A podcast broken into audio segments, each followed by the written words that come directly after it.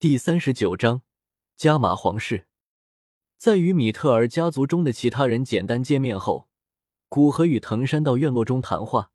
在品完一杯碧玉茶，藤山首先放下茶杯，笑道：“老古啊，你知不知道，因为你的爱好，使得市面上极品的碧玉茶价格都至少涨了三成。你说，以后我喝不到碧玉茶了，是不是得找你麻烦？”听到藤山的话。孤河忍不住一阵牙酸，不可思议的道：“还有这样的事？你是忽略了你的名气和人们对丹药的渴求。如果我不是米特尔家族族长，不是斗王，为了炼制一枚丹药，我也会去囤你感兴趣的东西，千方百计的把这些都送给你。只要你能帮忙炼制丹药。”藤山说着，突然有些感慨：“说到底是炼药师相对来说太少了。”首先，成为炼药师有两个前置条件：身体属性必须为火属性夹杂着一丝木属性，天生强大的灵魂的感知力。要知道，在斗破世界，人体的属性需决于他们的灵魂。一个灵魂只具备一种属性，不可能有其他属性掺杂，除非灵魂变异。而这些拥有变异灵魂之人，便有潜力成为一名炼药师。而强大的灵魂的感知力是控火的关键，灵魂感知力稍差，控火就会不达标，那一炉丹药差不多也就毁了。满足了这些，只是能成为一个炼药师。至于想成为更高等级的炼药师，那天赋与努力缺一不可。而要成为像古河这样的六品炼药师，那更是百万人中才有一人。所以也就不奇怪，元和高等级的炼药师如此受人追捧。按下这些较为沉重的话题，古河对藤山问道：“藤山老哥，这帝都几大家族有人联系你炼制丹药吗？”当时刚来帝都之时，古河就与藤山确定好，在古河不在帝都或因事无法出面时，由藤山代为出面，与另外几家洽谈炼药的事。加马皇是希望你炼制一枚混元素骨丹，十份药材报酬和三份炼制混元素骨丹的药材已经送过来了。穆家有意让你炼制一枚斗灵丹，总计十三份药材，送过来十一份，还差两份，他们正在筹集。米特尔家族也想要炼制一枚斗灵丹，总计三十七份药材，药材都在这纳戒里。纳兰家对药材重视不足。对市面上炼制六品丹药药材的收购晚了一步。纳兰杰曾经更是好运的得到一枚斗灵丹，估计不会花费大代价去别的家族换取药材炼制丹药。也就是说，除了穆家剩下的两份药材之外，你很难再在帝都上收集到药材了。藤山说着，将一枚纳戒交给古河。在上一次古河离开，便将那些药材可以凑成一幅六品丹药药材的纸张交给他。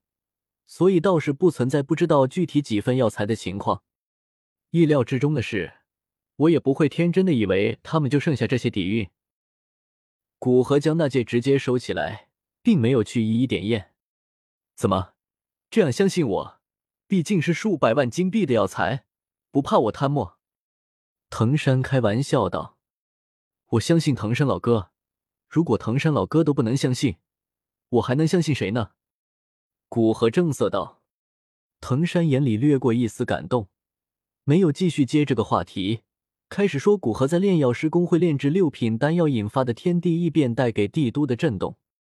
加玛皇室是早就已经将药材送到米特尔家族，但穆家和纳兰家一直犹豫不决。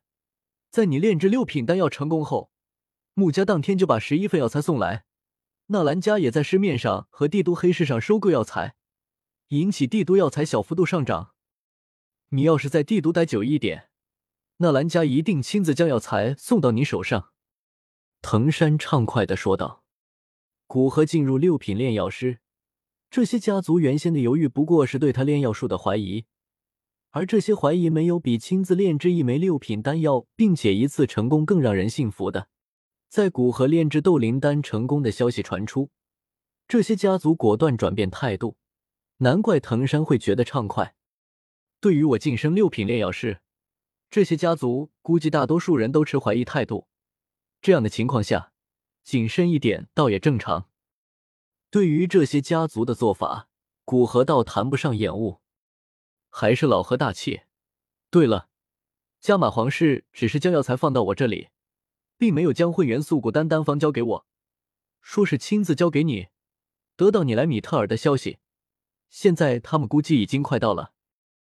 藤山像是想起什么，提醒道：“哦，估计是家老带着他们的小辈过来。”古河与藤山对视一眼，心照不宣的笑了笑，知道云岚宗就是块巨石压在加玛皇室的胸口，还是不能搬动的那种，否则窗口破裂，足以要了这个国家的命。前些年，随着老一辈的云岚宗宗主云山闭关不再管事，新一辈的云岚宗宗主云韵还未完全成长，倒很是松了口气。但随着云韵的成长，特别是即将晋升斗皇。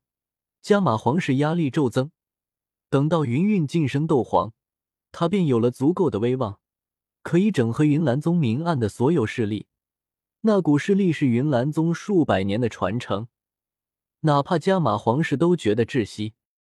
而这个时候，一名六品炼药师脱离云岚宗，无疑是给了加玛皇室缓冲的空间，并且如果能够招揽到这位六品炼药师，能获得的势力提升和对强者的吸引力的增强，足以使加玛皇室拥有抗衡云岚宗的底气。所以，哪怕知道机会极小，但只要有一丝希望，嘉刑天就不会放弃招揽。果然，很快仆人就报告说加玛皇室的拜访。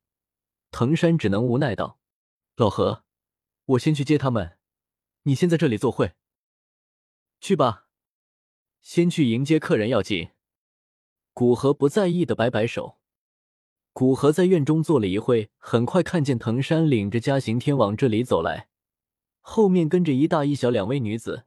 古河猜测，那应该就是加玛皇室的两位公主。说来可悲，加玛皇室虽然人员众多，但这一辈比较出色的也就是两位公主。待他们走近，古河站起来拱手道：“家老。”今天起色不错啊！尽管早已给加玛皇室的招揽打叉，但对嘉刑天这一明面上加玛帝国第一强者，还是给予一定的尊重。哈哈哈，丹王今天起色也很不错，总觉得你的气质甜了不少灵动，像是突然年轻了很多。嘉刑天本来也是照常的寒暄，但长久斗皇巅峰，虽然因为害怕晋升斗宗失败而久久未曾突破。但是他的感知力倒是变得愈发敏锐，发现了古河吸纳灵气后气质的异样，因此疑惑的皱起眉头。但他终究不是炼药师，更不曾了解灵魂境界，因此当然不可能知道这是吸纳灵气后无法快速掌握暴涨后的灵魂之力，些微灵气万一所引起的气质变化。古河心中一屏，对于这种活了百年的老妖怪。